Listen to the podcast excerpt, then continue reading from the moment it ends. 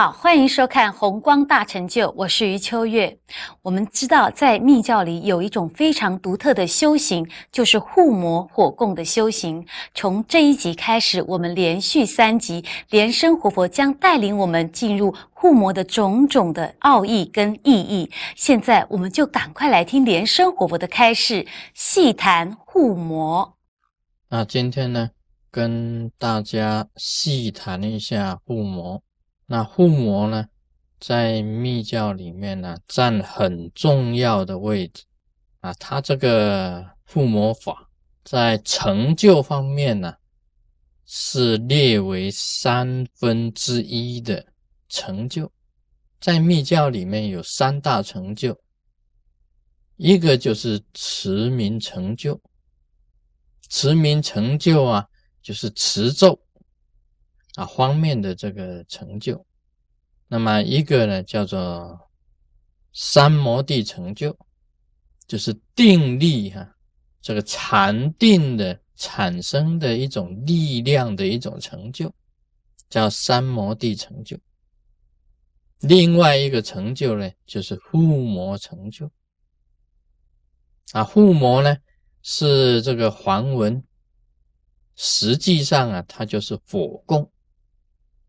也就是在密教里面呢，一个很重要一个成就当中啊，这个是属于一个供养的成就。那这个成就啊，在我个人来讲起来，我觉得这个护摩啊，这个火供啊，可以改变一个人的命运啊，不只是改变一个人的命运了。真正做大护摩的时候啊，甚至于可以改变一个国家的命运，一个国家的命运啊！大家想一想啊，一个国家的命运呢，用密教的护摩法力都可以改变的话，这个护摩法的这个成就啊，这个密教本身护摩法的成就，啊真的是非常的这个伟大跟超胜的，所以不能小看这个护摩，只是以为哦，它只是一种供养。啊，不是的，它里面一样有高深的这个邪理在里面，高很高深的邪理在里面。啊，曾经呢，有人做附魔，用附魔法，啊，大家有时候看过那个空海大师啊，他在那个筑那个水坝的时候啊，筑水坝这个防这个洪水泛滥呢的时候啊，曾经连续一直做附魔。一直持咒，一直做护摩，使那个水坝本身能够在限期之内啊，能够给它完成。这是护摩的力量，护摩可以改变命运，甚至护摩可以改变国家的命运。在密教里面的护摩啊，跟一般的这个供养啊真的是差别很大。这密教里面的护摩啊，不只是。一个仪式，它有很高深的这种邪理在里面的。那么护摩有称为外护摩，有称为内护摩。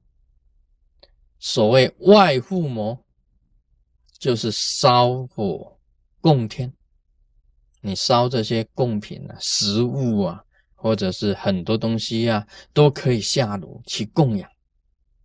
去供养这个啊，这个诸天呐、活菩萨、金刚护法都可以。也有叫做内护魔的。什么是内护魔呢？就是你借用这个火，把自己身体里面的烦恼，把身体里面的业障给它这个烧除，用火啊来把自己身体里面呢这个。的业障啊，跟烦恼，通通给它消除掉，这个就叫做内护魔。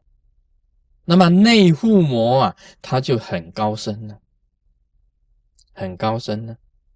你业障能够消除，烦恼能够消除的话，你等于是一个成圣了，成为菩萨了，等于是一个一个非常清净的行者，一下子你的身心都变清净。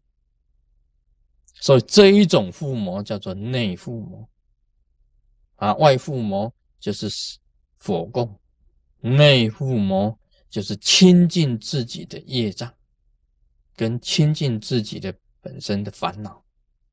我记得这个佛陀的释迦牟尼佛的弟子啊，都有这种火光三昧法。火光三昧法，其实就是燃起自己身体的内火，把自己的业障跟烦恼消除的烦恼方法。这个其实啊，讲起来啊，啊，这个燃起自己的内火，把自己的烦恼跟业障消除。其实讲起来就是内护魔，就是密教的内护魔，叫做火光三昧。火光三昧啊，这个护魔本身来讲起来啊，有外护魔是做供养的，内附魔就是火光三昧的。啊，这个佛陀时代啊，很多弟子都修成火光三昧，这一种修行啊，实在是很伟大的，所以不能小看护魔。因为它是属于三大成就之一啊。一般讲起来啊，这个密教的坛城护魔坛城啊，在彩虹山庄有这个密教的护摩坛城，很庄严。那是东密啊，日本密宗啊，属于东密东密的这个这个佛坛。那么也有藏密的佛坛。啊，藏密的佛坛呢，它就是做的比较粗糙一点，用砖围起来的做一个坛。但是它的这个火供的方式啊，藏密火供的方式跟东密火供的方式不太一样，不太相同。啊，这个东密的布置啊比较庄严，比较庄严。那么在藏密的做法呢，本身来讲起来，它。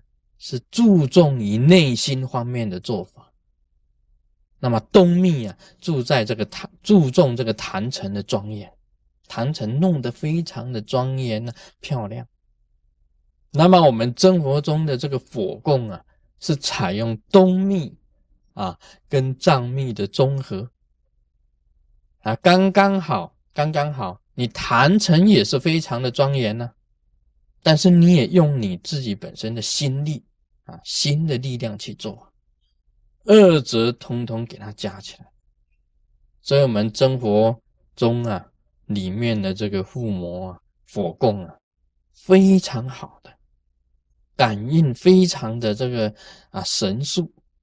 做火供啊，往往有很多的这个奇验。奇呀，就是非常不可能改变的这个命运，都可以给他扭转过来。所以卢师尊常常跟弟子讲：啊，有什么灾难呢来了，我就跟他们讲啊，你要多做火供啊，多做火供，因为我觉得啊，这个火供啊，在招请佛菩萨方面呢，它都会降临，因为你做供养嘛。这个供养比显教那个供养好的多了。显教那个供养只不过把供品摆上佛案，啊，礼拜一下，点一下香就结束了。我们密教的供养啊，是一个仪轨，一个仪轨，很长的仪轨，要念咒啊，要观想，要解锁印的。